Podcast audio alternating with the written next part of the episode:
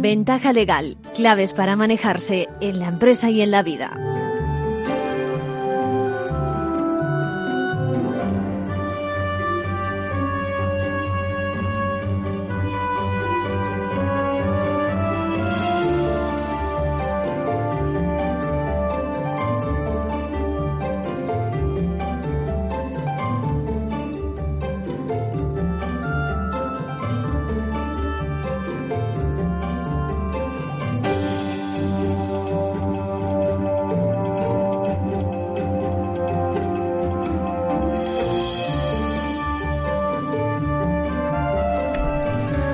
Muy buenas, bienvenidos a Ventaja Legal, nuestra edición de todas las semanas. Eh, Saben, tenemos tantas cosas que comentarles. Podríamos hablar de la sentencia que esperamos sobre el IRPH, la cláusula famosa del Tribunal Supremo.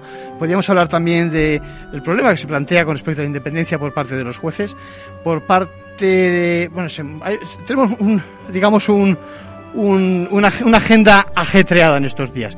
Hoy vamos a hacer un programa especial y vamos a dedicar solo precisamente a, los menores y a la sensación que se tiene desde la justicia con respecto a, ellos, con respecto a su personalidad. Eh, y quiero también que escuchemos cómo una asociación para la defensa de los intereses de los letrados nace. Y por eso quiero que vamos a ver si tenemos al otro, al otro lado del teléfono a una de sus portavoces. Bueno, pues ya tenemos al teléfono a Mariola Barón. ¿Cómo estamos, Mariola? Hola, buenas tardes. Pues aquí estamos, Arcadio, y encantada de, estar hoy aquí contigo. Lo primero. Y poder hablar de, la asociación a la que vengo en representación, que Eso es, Defensa, eh, Asociación Defenda. Sí, entonces dime, dime exactamente en qué consiste la asociación, porque claro, es una asociación de profesionales del derecho, ¿no? De, de abogados. Efectivamente, es una asociación para la defensa de los abogados que se constituye en España a través de redes sociales y herramientas digitales, concretamente el día 11 de abril del año de este año, del 2020. Buena fecha, buena fecha, porque estábamos todos encerrados y vosotros trabajando por, ¿no? por el tema. Efectivamente, se constituye en plena pandemia y en pleno confinamiento y dentro del estado de alarma. Ya, ya y nació precisamente en ese estado de alarma y para dar respuestas a, al abogado eh, por el abandono institucional al que se vio abocado ante la, la situación que, que, nos encontramos, ¿no? Habíamos sido declarado una actividad eh, esencial y curiosamente nos damos cuenta que, que tenemos limitado el acceso a los juzgados porque están cerrados y además no solamente eso, sino que además nos suspenden todos los, los plazos, con lo cual nos quedamos sin poder desarrollar lo que es nuestra actividad, con lo cual hmm. no podemos desarrollar nuestra actividad, no podemos presentar demandas, no podemos presentar denuncias, no podemos celebrar juicios, hmm. No podemos atender clientes, en definitiva nos quedamos mm, a pesar de ser declarada actividad esencial, nos quedamos que no que no podemos desarrollar nuestra nuestra actividad. Sí, yo si me apuras, sí, si me apuras diría, si me apuras diría no solo nosotros, sino que y también el justiciable. Es decir, al fin y al cabo, nosotros es verdad que nuestra profesión se ve resentida, pero sobre todo, pues eh, la gente, ¿no? Que, que la vida sigue y, pasan cosas, ¿no? No, efectivamente. Es decir, eh, lo que es el sistema judicial se paralizó y con ello, pues, pues el principal afectado fue el justiciable que se vio que todos los, los procedimientos que tenía abiertos, pues que no, no, no iban a ser atendidos, no solamente los que están abiertos, sino aquellos que podían mm, surgir como nuevos incluso dentro de lo que dentro de lo que lo que lo que estábamos viviendo no en esa situación de, hmm. de, confinamiento con todos los problemas que, hmm. que, que surgieron no de hmm. pues de sanciones de, de temas médicos en fin eh, mm, eh, fue un, un, auténtico caos no entonces y a raíz de, eso pues la asociación se creó para dar respuestas. Eh, en, un principio la asociación se creó para dar respuesta a la situación en la que nos encontramos los, los, profesionales y hmm. al abandono absoluto por parte de todas las instituciones, eh, porque nos, vimos desamparados, es decir, nos vimos eh, que no teníamos ningún tipo ningún tipo de ayuda. Sí, me pregunto. teníamos. me, me pregunto, Mariola, si, si con estos objetivos eh, no estés colmando algún tipo de laguna, porque claro, me pregunto qué papel ocupan los colegios de abogados. No, ¿Cómo es esto? A ver, pues, a ver los colegios de abogados, eh, lo primero que nos dirigimos fue, fueron a nuestros colegios de abogados, que es nuestro referente, ¿no? nuestro principal referente. Los colegios de abogados pues no supieron, no daban respuesta eh, se solicitó por parte de muchos compañeros que se les exonerase al menos de la cuota colegial, ¿no? Pues porque, bueno, había una situación, no, se recibía ayuda por parte de, de, ninguna institución, la mutualidad no quiso hacerse cargo de, de nuestra situación y, y, la, y la vida seguía, ¿no? La vida seguía, eh, los profesionales tenían que seguir pagando sus impuestos, tenían que seguir pagando sus alquileres, tenían que seguir pagando sus cuotas colegiales y, y nos veíamos que, mm, mm, eh, que no había un ingreso o una contraprestación que permitiera el mantenimiento de, de lo que es la, la actividad la, la actividad de, propiamente ¿no? de, de, de la abogacía ¿no? Y, es, y una de las cuestiones fue mm, solicitarle al colegio ese, esa ayuda, al menos que condonara o esas cuotas colegiales, ¿no? Durante el tiempo que, iba a durar ese estado de alarma, que además lo peor es que no sabíamos hasta cuándo íbamos a estar en esa situación. Y evidentemente los colegios profesionales, mm, creo que creo recordar que algunos sí que fue bastante considerado, pero la mayoría, es decir, el 90% no, no condonaron no condonaron dichas cuotas. Por parte, dichas cuotas. Te pregunto, Mariola, por parte del Estado, con tantas ayudas y medidas que se han promulgado, eh, eh, hay, una vieja reivindicación que vosotros habéis asumido y me comentabas fuera del micrófono, que es relacionada con la equiparación del letrado con el autónomo, ¿no? Cuéntame exactamente, cuéntanos a nuestros oyentes qué problema hay en ese sentido. Parece ser que el trato no es el mismo, ¿cómo es exactamente? Pues eh, así es.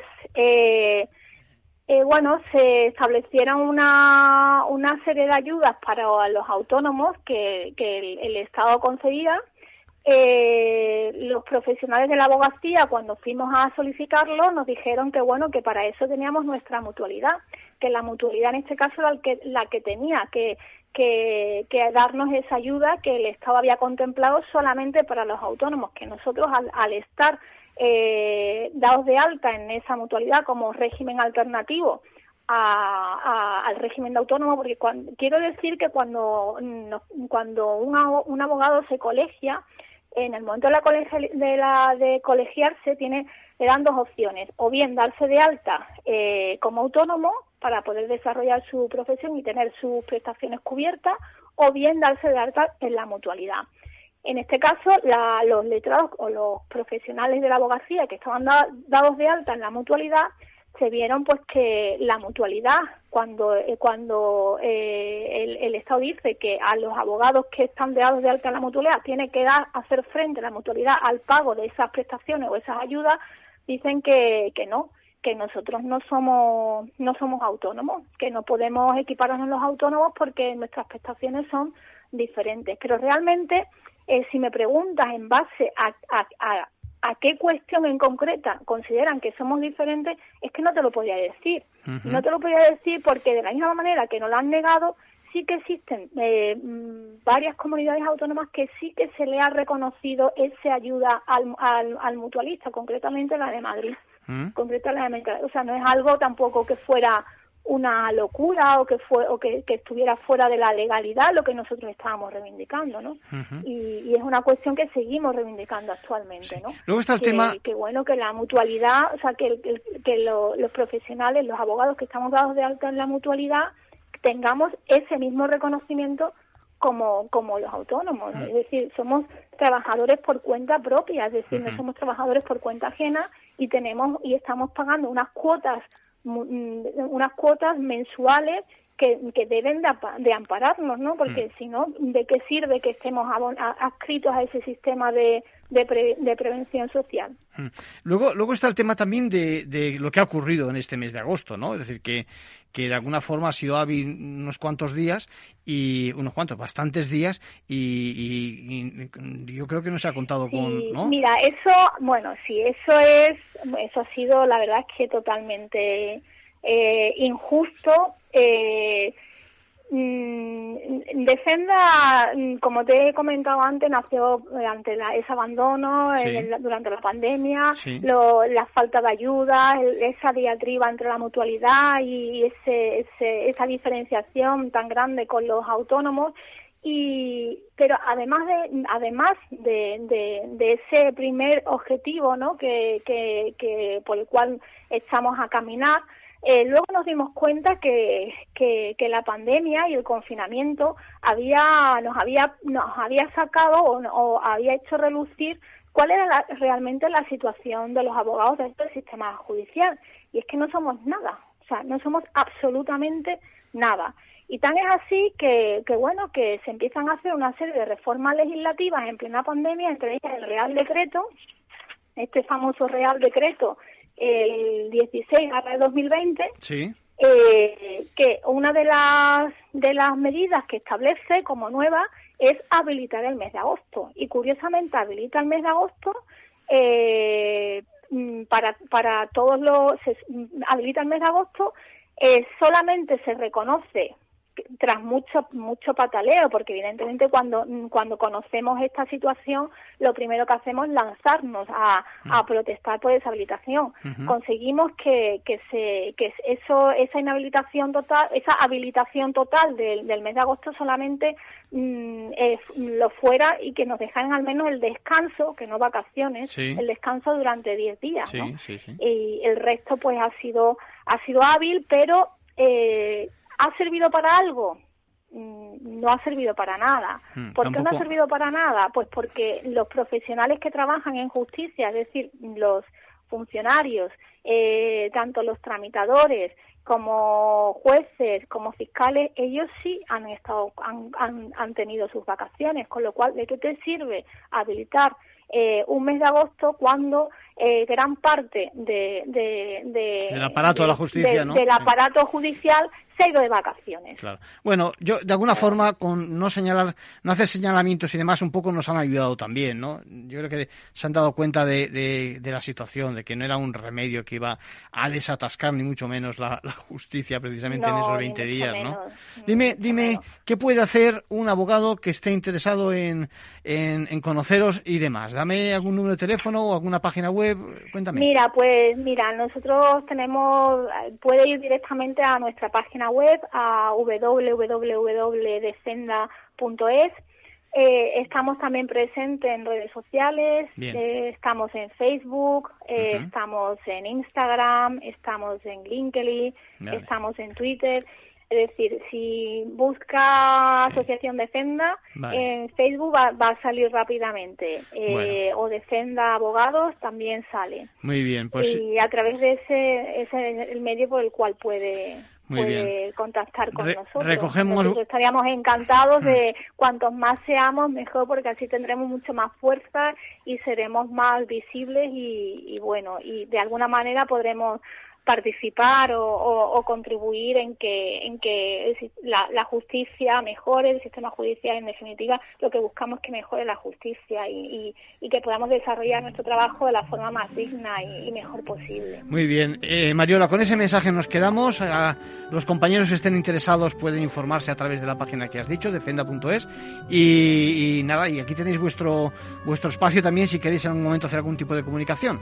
De acuerdo pues muchísimas gracias, de verdad, ¿eh? muchísimas gracias por mi parte y por parte de, todos mis compañeros, de, los asociados, de la Junta Directiva y un saludo grande para, para todos. Muchas gracias.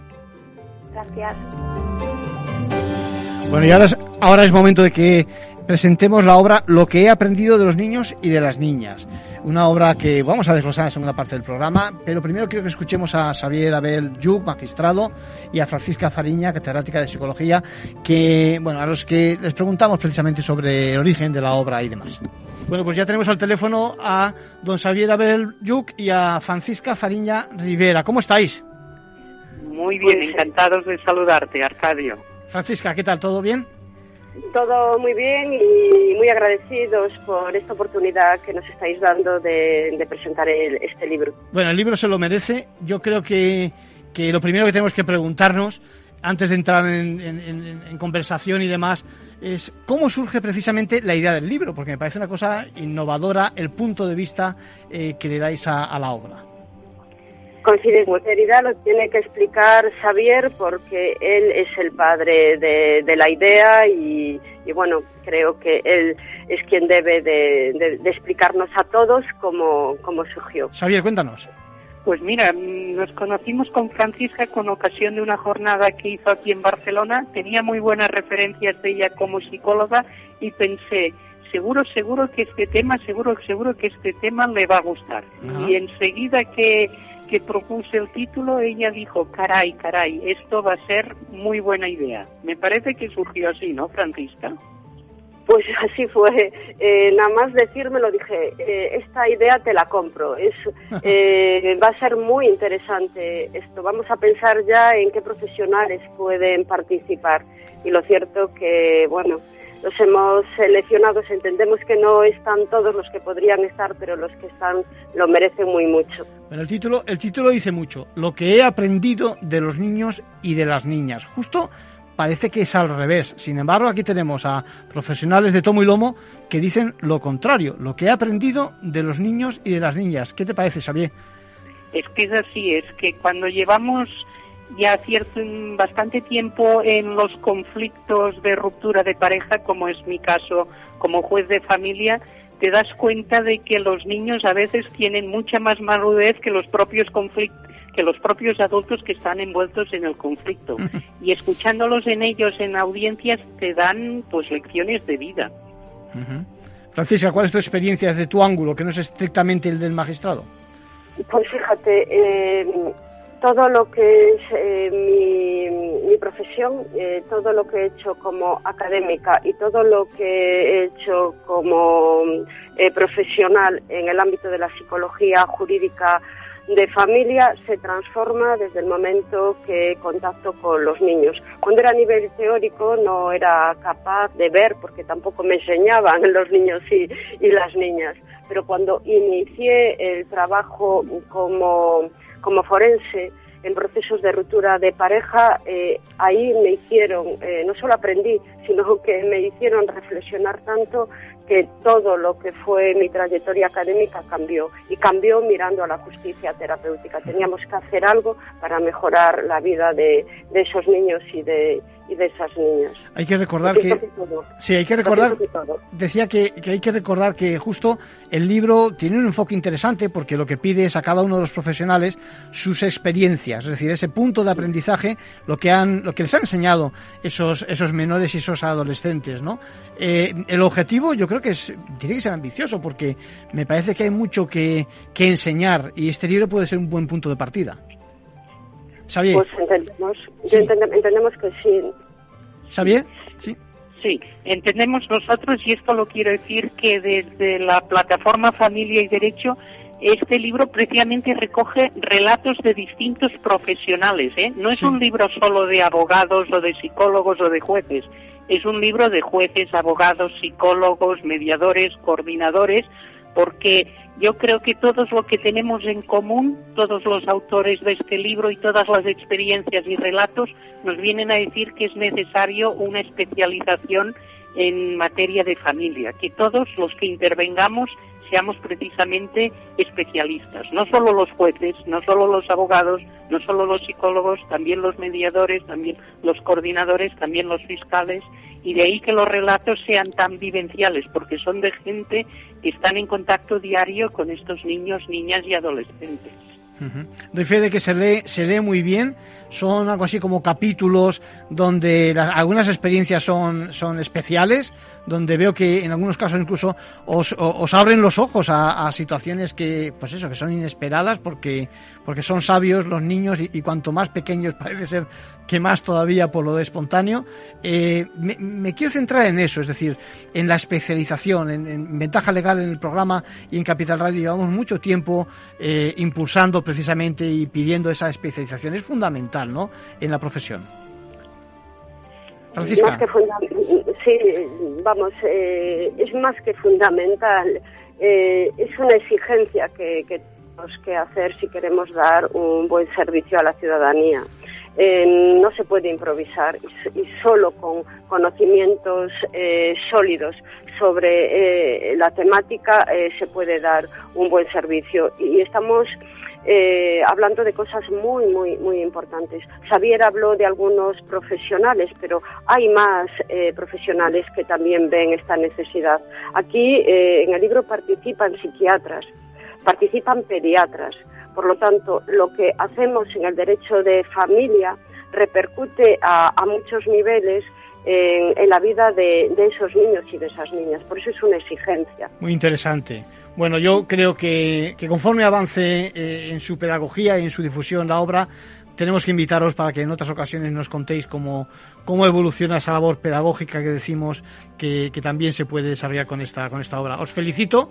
Eh, me he leído unos cuantos capítulos, repito, los recomiendo porque se lee muy fácilmente y está muy claro también cuál es la posición de los profesionales, ayudando, como siempre, a, esos, a esos menores. Eh, Francisca, Xavier, encantado de teneros por Capital Radio y gracias por vuestra colaboración. Muchísimas gracias a ti. A mí, si me lo permites, me gustaría añadir que esta obra, eh, además de ir dirigida a los profesionales, también va dirigida a los padres y a las madres, porque también les abre a ellos eh, mucho los ojos sobre lo que han de hacer y lo que no han de hacer en, en las rupturas de pareja, por ejemplo. Estoy de acuerdo. Xavier, ¿qué te parece? A mí me parece, estoy totalmente de acuerdo con Francisca que el destinatario pues también son los padres porque yo creo que con la lectura de este libro los padres también pueden aprender, ¿no? Dice una de las autores Mila Kawe que nosotros aprendemos dos veces. Primero aprendemos de los padres y luego aprendemos de los hijos. Muy bueno, sí, sí, sí, sí, sí. Fenomenal. Oye, muchas gracias por vuestra colaboración y ya digo, seguiremos en contacto y recomendamos la obra que estamos diciendo, lo que he aprendido de los niños y de las niñas. Muchas gracias. Muchas, gracias, a ti. Hasta luego. Usamos algoritmos y programas de inteligencia artificial muy complejos para poder ofrecerte un modelo de inversión así de sencillo. En Finanbest solo ganamos si tú ganas primero, tal cual. Conoce todas las ventajas del Result Investment. Tienes mucho que ganar. Finanbest, tú ganas. ¿Qué le diría Cervantes al presidente del gobierno o Voltaire a la oposición? Descúbrelo junto a toda la actualidad cultural en el Marca Páginas, en Capital Radio, los viernes a partir de las 8 de la tarde. El Marca Páginas, con David Felipe Arranz, porque la cultura también puede ser divertida.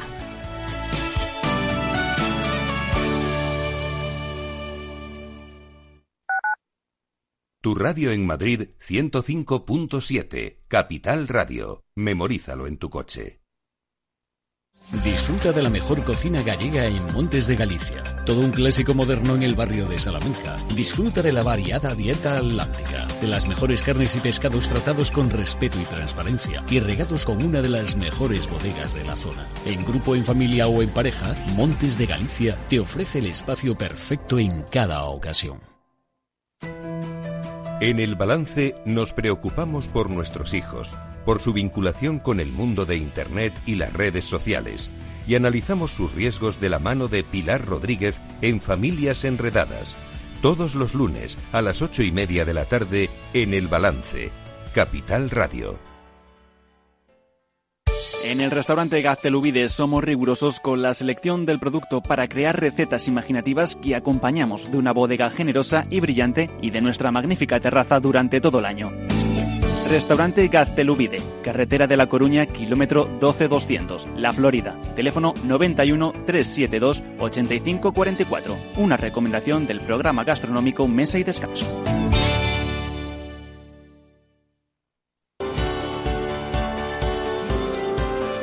Capital Radio. Aportamos valor. ¿Desde cuándo tiene efecto la suspensión? Cuando exista fuerza mayor en caso de fuerza mayor desde la fecha del hecho causante de la fuerza mayor, por ejemplo, desde que la actividad de la empresa se suspenda por orden de la autoridad sanitaria en el marco de la crisis del COVID-19. Mientras que en caso de causas económicas, técnicas, organizativas o de producción, los efectos serán desde la fecha en que la empresa comunique su decisión a la autoridad laboral, salvo que la empresa establezca una posterior.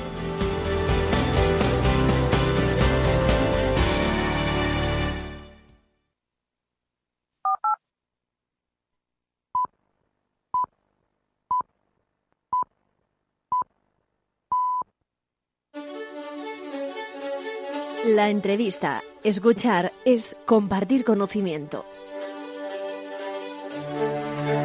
Bueno, escuchábamos a Xavier Abelyuk, magistrado, juzgado de familia eh, de Barcelona, primera instancia 14, a Francisca Fariña Rivera, catedrática de Psicología Básica y Psicología Jurídica del Menor. Y ahora tenemos en el estudio a Juan Pablo González del Pozo, magistrado, juez del Juzgado Primera Instancia 94 de Madrid y socio fundador también de Plataforma Familia y Derecha. ¿Cómo estamos, Juan Pablo? Hola, buenas tardes.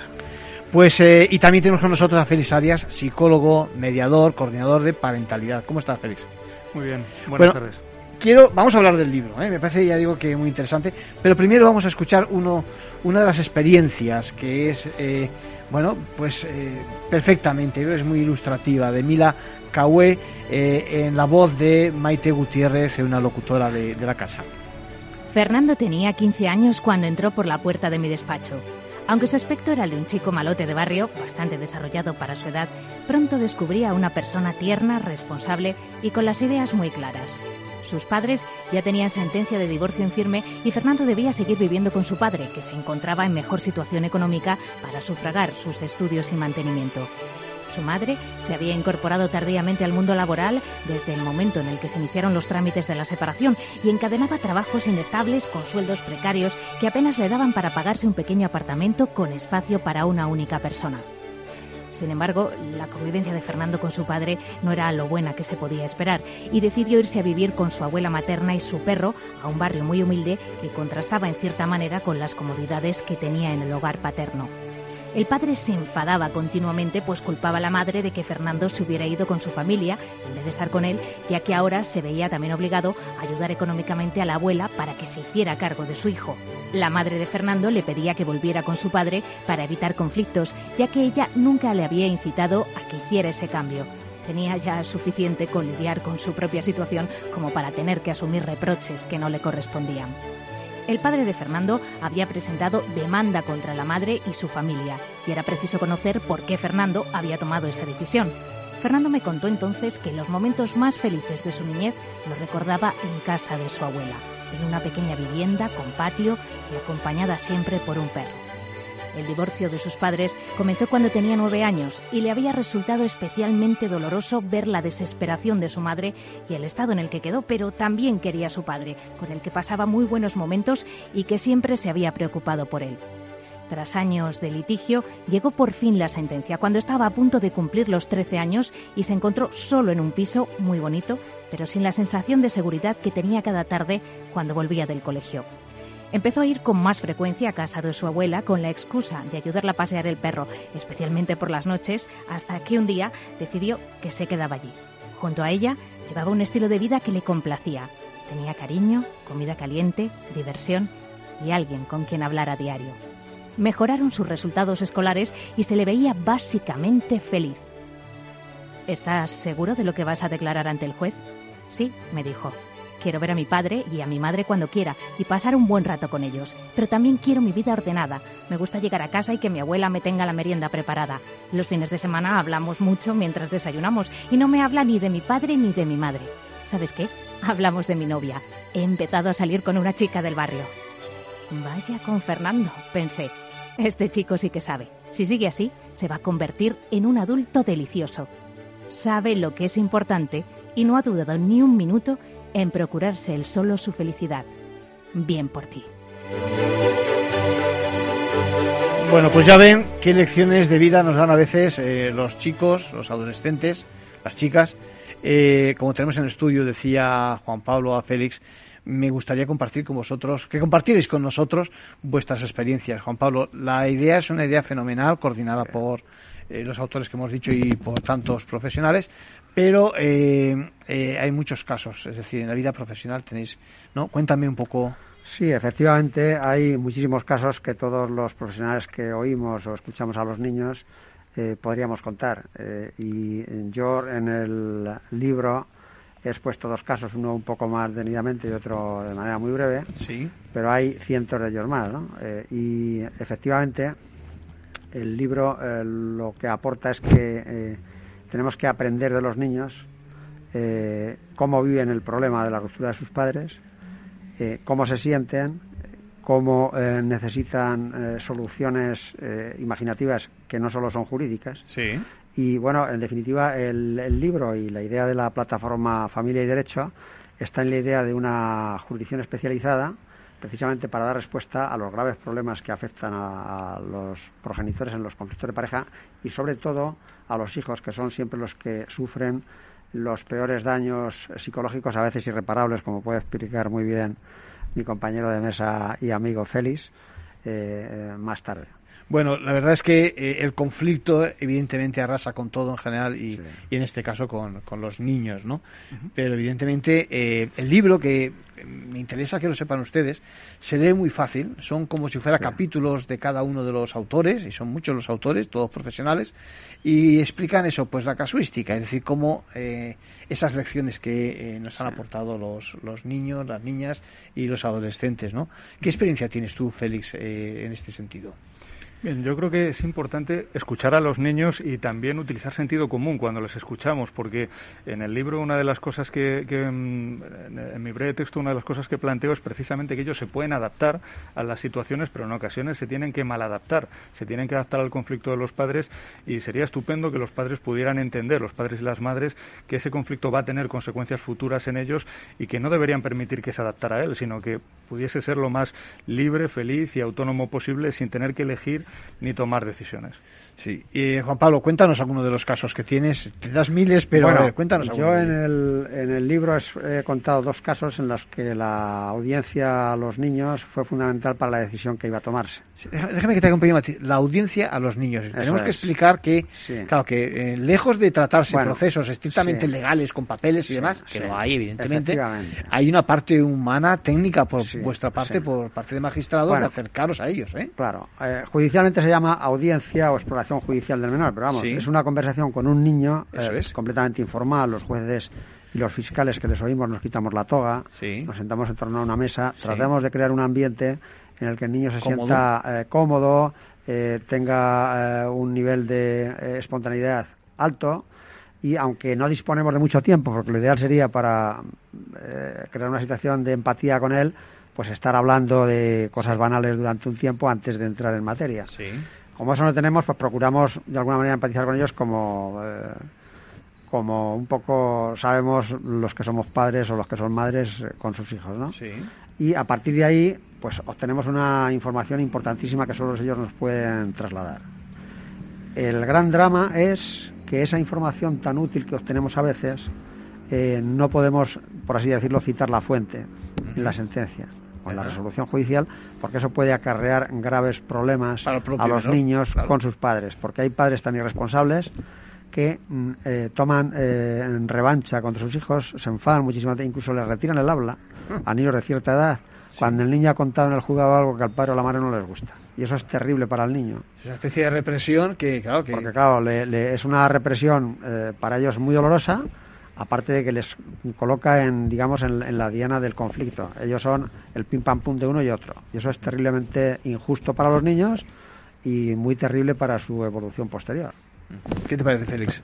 Totalmente de acuerdo. Y muchas veces el, esos planteamientos que hacen los padres, eh, sin darse cuenta, están consiguiendo que el niño les diga lo que ellos quieren oír. Pero quizá no es lo que ellos necesitan oír tampoco. Yo suelo hablar del conflicto como un tóxico que se va apoderando de las personas y que hace que condicionen sus decisiones y muchas veces sus deseos. ¿no? Y algunos de estos padres y madres, yo pienso que si no estuviesen en esa situación, seguramente actuarían de otra forma y podrían estar más próximos a lo que de verdad necesitan sus hijos y a lo que de verdad quieren ellos.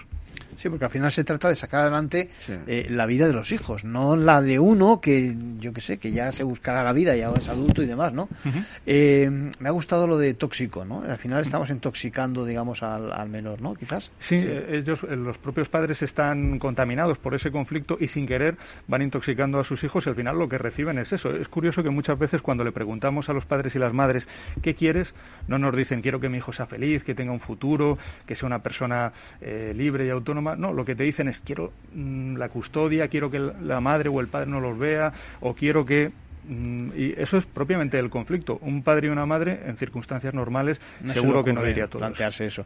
Bueno, a mí al final lo que, lo que me sorprende y se ve precisamente en esta obra es eh, el alto nivel, la sensibilidad que tenéis los profesionales. Porque parece que algunos piensan que eso es ir al juzgado, a un sitio frío, ¿eh? o a un punto de encuentro, etcétera, a un sitio frío y demás. Pero eso está cambiando. es decir, eh, estamos hablando de gente que, con los propios testimonios que estamos viendo, se ve que, que aprenden también, ¿no? en ese sentido, yo creo que esta obra, fijaros, eh, fijaros si eh, la recomiendo que diría que tendríais que exigirla para cualquier matrimonio que entre en conflicto. Es decir, que primero lean la casuística que, está, la casuística que estamos viendo y, van a aprender ellos. ¿No os parece? Efectivamente.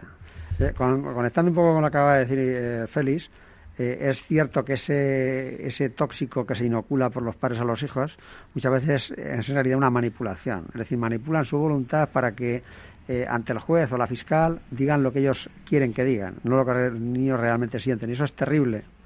Eso es terrible porque, como acaba de decir muy bien Félix, los niños que son muy inteligentes dicen a su padre lo que quiere oír y a su madre lo que quiere oír, que son cosas contrapuestas. Al final los hijos pueden manipular a los padres. Y si el juez y la fiscal tienen habilidad suficiente, pueden eh, efectivamente saber cuáles realmente los sentimientos y la voluntad del menor, que no siempre es fácil, porque hay niños eh, muy difíciles. Yo tengo cuento como experiencia anecdótica que en una ocasión exploramos a un niño de 11 años y no articuló palabra.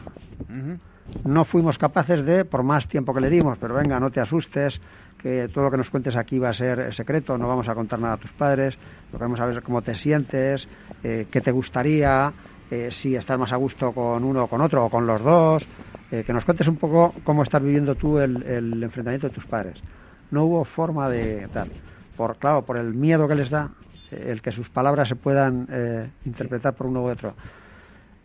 En ese sentido, yo quiero aprovechar para decir que es fundamental la especialización, porque los jueces de familia, los jueces de familia, eh, cuando tenemos que explorar un menor, necesitamos tener unos elementales conocimientos de psicología evolutiva de los niños. No puedes oír a un niño de 5 años o de 6 si no tienes alguna habilidad eh, psicológica para, para explorarle y otro tanto ocurre con los de 14 o 15 o 16 o 17. Sí, cada uno tienen una, una caracteriología por su personalidad y por su edad diferente a la del niño pequeño. Entonces, toda esa información y, eh, y esa formación necesaria para explorar adecuadamente a los niños nos la tenemos que buscar nosotros por nuestra cuenta, leyendo libros, eh, aprendiendo de los informes de los psicólogos, eh, hablando con ellos, preguntando y es muy importante que esa información la tengamos, esa información básica y no se entiende muy bien por qué eh, hay una formación especializada para acceder a un juego de violencia, por ejemplo, por ejemplo o a uno de mercantil y no a uno de familia. que la haya, evidentemente. y no uno de familia, en el que se ventilan conflictos, que yo siempre digo que los conflictos de familia para cualquier persona eh, que tiene hijos después de la privación de libertad son los más importantes. Porque se supone apartarse de sus hijos, salir de su casa, pagar determinadas presiones que le pueden asfixiar. Es decir, si hay un cambio mm, más radical en la vida de una persona, es el que se deriva de una sentencia de separación, de divorcio o de ruptura de pareja. Sin duda. Después de la privación de libertad. Sin duda. Que es la otra todavía peor, ¿no? Sí. Pero eh, no entiendo que el, el legislador, los, los políticos no dan la importancia que se merecen a este tipo de procesos que la tienen y mucha después de las medidas de privación de libertad. Sí, hablemos de la madurez de los niños. Eh, una de las cosas, un denominador común de la obra es que las respuestas de los niños, yo imagino que en algunos casos os descolocarán en el sentido de que dejadme que lo diga así, parecen más maduros que los propios padres, ¿no, Félix? Mm. Sí, porque han tenido mucho entrenamiento, es decir, han tenido que estar expuestos a una situación que en muchos casos tendría que ser impropia de, un niño de las edades de las que estamos hablando y al final ellos aprenden también y observan a sus padres, sacan conclusiones y, es verdad que tienen en ese sentido un nivel de madurez, pero quizá en otros no tanto, porque lo que han aprendido desde luego no es positivo. Han aprendido que tienen que decir cosas que no son estrictamente ciertas, pero que es necesario para que ellos puedan sobrevivir. Y en ese sentido yo hablo de que es una madurez compleja. Eh, aprenden cosas que podrían serles muy útiles, pero desde luego aprenden, por ejemplo, que a veces eh, criticar a, su padre o a su madre o hablar mal de ellos es algo correcto. Y eso, por ejemplo, seguro que no va a contribuir a su madurez futura. Y sería muy importante que además de la madurez de los padres, perdón, de los hijos, apelemos a la madurez de los padres para que no suceda eso. Sí, sí, me parece que los padres ya están maduros, entiende, y aquí en este caso están maduros más veces los hijos dentro de su nivel y demás. Me ha sorprendido muchos relatos. Uno de ellos donde, donde el niño decía algo así como que eh, antes de avanzar, primero que sean los padres los que se pongan de acuerdo, que no, que el proceso no corra tanto, que no eh, eh, es verdad que yo creo que deben de estar temerosos o, algunos testimonios donde dice no sé qué me va a pasar, es decir, si después de aquí voy a salir a un sitio, ¿no, Juan Pablo? Ese yo creo que es el tuyo. Hay, hay eh, algunos relatos realmente inquietantes. Hay el de un niño que decidió irse a vivir con su padre y de esa decisión se arrepintió toda su vida, porque la relación con su padre no fue buena, terminó bastante mal, y él siempre tuvo eh, el, el problema de conciencia grave de qué habría pasado si él no se hubiera pronunciado. Es decir, mm. él tuvo la sensación de que se le había trasladado una decisión que no le correspondía en ese momento porque no estaba preparado para adoptarla. O sea, que en el fondo ha pensado que si lo hubiera tomado, digamos, el equipo técnico, igual hubiera acertado, no escuchando o escuchándole, pero no decidiendo claro, De alguna manera lo que ocurre en los conflictos es que se obliga a los niños a madurar antes de tiempo hasta el punto de que en muchos casos los niños asumen roles que corresponden a los adultos. Por ejemplo, si un niño de eh, 12 años ve que su padre injustificadamente, cada vez que habla de su madre, eh, la abeja, la humilla, la insulta, etcétera, etcétera, el niño se convierte automáticamente, como es natural, en el defensor de su padre, de su madre, perdón. De su madre, sí. Claro, eso le hace asumir un rol de protección frente a la madre eh, que no le corresponde. ¿eh? Y, y, por tanto, muchas veces, asumiendo ese rol, llega a tener un enfrentamiento con el resto de la familia paterna. Es, es, obvio que esa ah, madurez anticipada no le corresponde ejercerla al niño. Ya vale, perjudica. Y es una consecuencia directa de la irresponsabilidad de los padres, que no son capaces de respetarse uno a otro, por lo menos en las conversaciones con los niños. Eso es bastante habitual y es muy preocupante. Sí. Eh, quería decir que al hilo de lo que dice Juan Pablo, además, ese tipo de situaciones, lógicamente, no se van a poder resolver en un juzgado. Nosotros, los profesionales que trabajamos directamente en la intervención en este tipo de situaciones, hablamos de desjudicializar las relaciones familiares y también de dignificarlas, porque ese tipo de situaciones no es adecuado ni para la familia ni para los niños que se tengan que dirimir en un juzgado, sino que lo pueden arreglar seguramente entre ellos, quizá con apoyo, pero lo pueden hacer.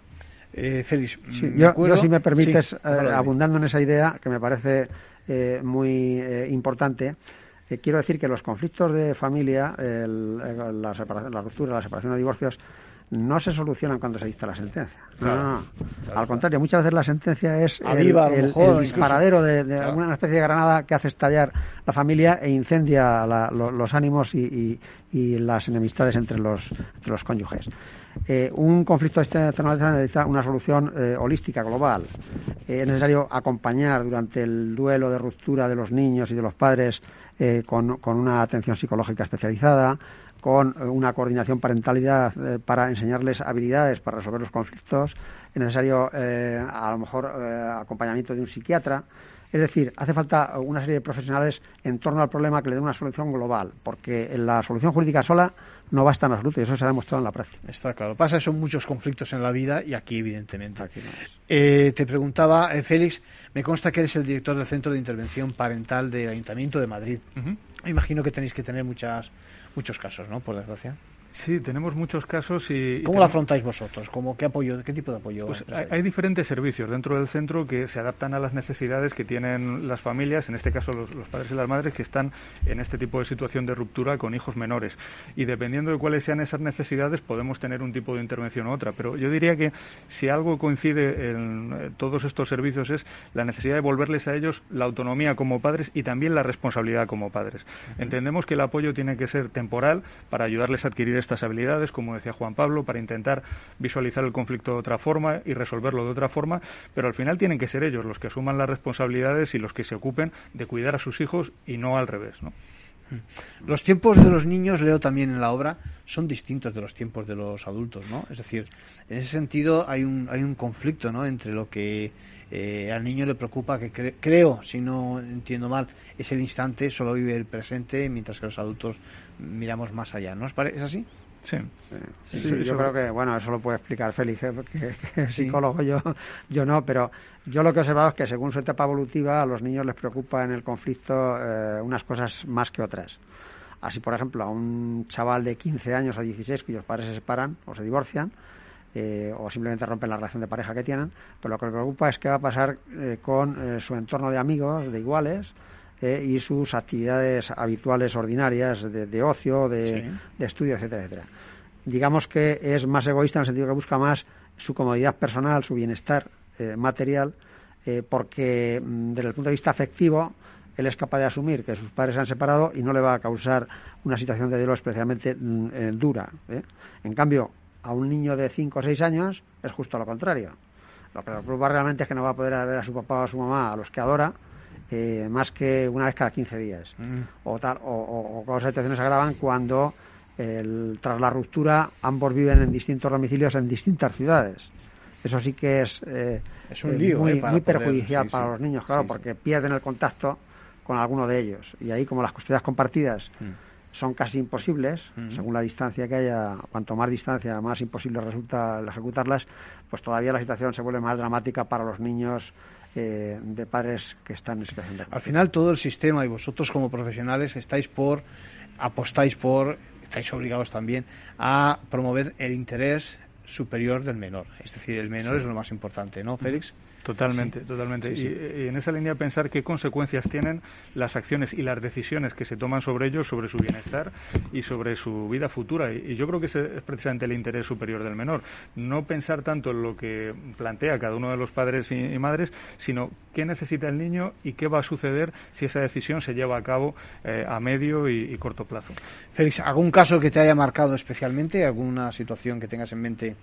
La verdad es que el, trabajo con niños tiene una cosa y es que por muchos niños que hayas entrevistado, familias que hayas conocido, cada familia y cada niño, por supuesto que enseña y por supuesto que también recuerda otro tipo de situaciones porque es curioso como mm, sin estar conectados los conflictos y muchas veces las malas soluciones y las buenas también, pues eh, son comunes en todas las personas. Y yo creo que tenemos que apelar en este caso a lo común en lo positivo, en que hablando es cierto que la gente, sobre todo hablando y escuchándose, es cierto que, se entienden y que no hay nadie mejor para resolver y para planificar el futuro que los propios interesados. Eso es común en, todas las familias también. Yo creo que, repito, que si los padres leyéramos este tipo de obras antes de entrar en conflicto, seguramente entenderíamos, comprenderíamos más que hay que enfocar la cosa de otra manera, ¿no?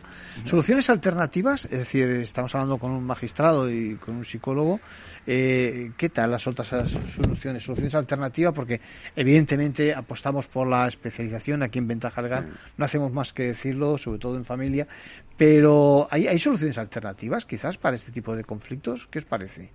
Porque todo, ese, todo ese seguimiento que por el que has apostado, Juan Pablo, eh, igual se hace mejor, entre comillas, eh, al margen del juzgado, no sé. Hombre, eh, si se pudiera aplicar una mediación anterior al proceso, anterior, eso sería, eh, ideal. Ahora mismo lo que tenemos en España es una mediación eh, procesal, es decir, que hasta que no se inicia el proceso no cabe acudir a mediación. Las partes pueden, si se ponen de acuerdo, acudir voluntariamente a un mediador o a una institución de mediación pero eso es difícil en la, en la etapa de conflicto inicial, en la que el enfrentamiento es muy agudo, pues es muy difícil que se logre sin, eh, si no hay una norma que de alguna manera les obliga, entre comillas, porque la mediación es voluntaria, a acudir a un mediador. Eso sería la solución ideal. No solo la mediación, sino el acompañamiento al mediador con otros profesionales que pueden prestar servicios a, a la pareja en conflicto para ayudarle a, a, a sobrellevar la la ruptura. Sí. Porque es un cambio radical en la vida de las personas, de cada uno de los progenitores y de los hijos. Claro, eso no se improvisa de la noche a la mañana. Serían el apoyo de un psicólogo, de un pedagogo seguramente, de eh, un eh, trabajador social, todo ese tipo de apoyos.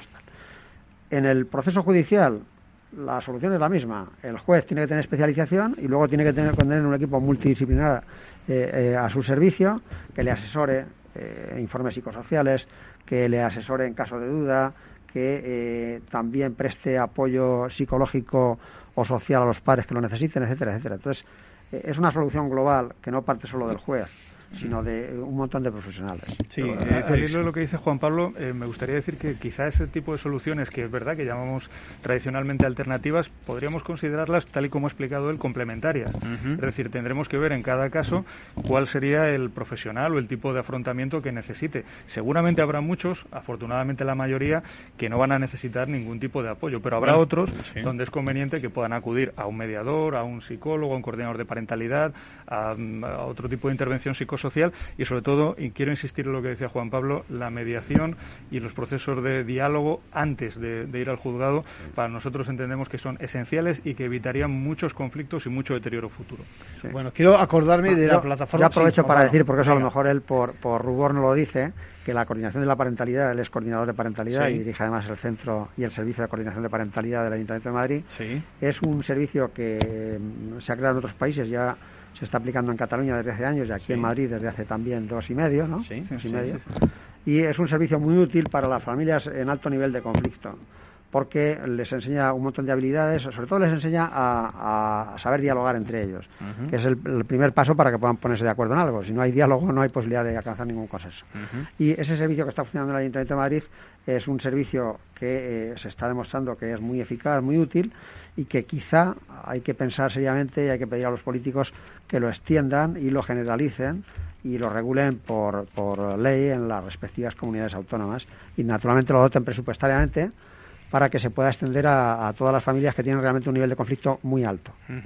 Decía, eh, quiero que recomendemos mm, la eh, web de la plataforma familiayderecho.org es el origen precisamente de esta obra. Os agradezco, Juan Pablo, Félix, vuestra eh, colaboración con Ventaja Legal. Eh, seguimos en contacto, vamos a ver qué repercusión tiene la obra. Eh, lo dicho, habría que leerla antes de entrar en conflicto. Y en todo caso, bueno, pues les cito para que ya saben, todas las mañanas a las 8 menos 10 nos escuchen en el programa de la mañana de Luis Vicente Muñoz y en todo caso ya saben los lunes a las 13 horas y los domingos a las 8 de la mañana. Eh, cuídense y seguiremos hablando de tantos temas que tenemos pendientes y que hoy han pasado a segundo plano por precisamente el tema de, la familia. Eh, cuídense.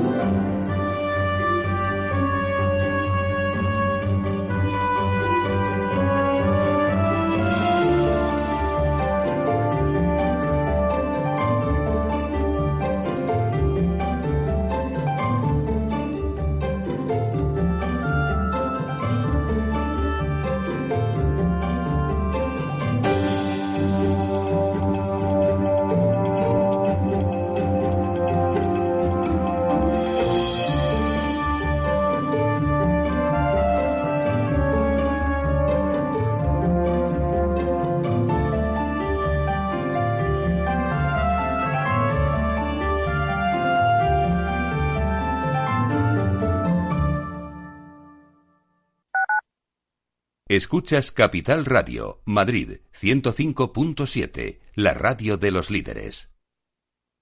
Gráficas Naciones. Más de 50 años de experiencia en el sector de las artes gráficas. Apostamos por la última tecnología tanto en impresión offset como en digital y gran formato. Realizamos todo tipo de impresión. Tarjetas de visita, folletos, libros, vinilos, decoración y montaje de stands. Más información en el 91 629 2145 o en gráficasnaciones.es.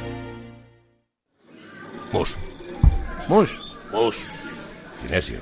Te toca, Sinesio. ¿Qué pasa? Oye, Sinesio, ¿no? ¿Qué, ¿Qué te pasa a ti? Que te veo muy onnubilado, que no te veía yo así de ausente desde que te prometiste con la maruja. Si es que tengo un aparato que me resuelve todas las dudas, estoy a la última en los mercados. Anda, mira, ya está Sinesio con sus inventos. Sinesio el ingeniero. Atiende, Paco, mira lo que he descubierto. Alexa, Ponme Capital Radio, moja. Te damos la bienvenida a Capital Radio. Puedes escuchar la señal en directo o nuestros mejores audios en formato podcast. Directo o podcast. ¿Qué quieres escuchar? Ponme los podcasts, Alesa. Has elegido podcast. Vas a escuchar las noticias de Capital Radio. Con esto, Paco, vamos a echar el órdago a los mercados. Natural. Hablar de mentoring es... Mercedes Sancho, mentora. Hablar de mentoring es hablar de escuchar para entender y de conversar para crecer en un diálogo que enriquece a las personas, que enriquece a la organización y por lo tanto al negocio. Un programa de radio realizado en colaboración con la Red de Mentoring de España, todos los lunes a las 10 de la mañana en Capital, La Bolsa y la Vida, con Luis Vicente Muñoz y Julio Rodríguez. Puedes escuchar las mejores experiencias de mentoring en podcast. Decenas de personas las comparten contigo en la web de Capital Radio. Capital Radio.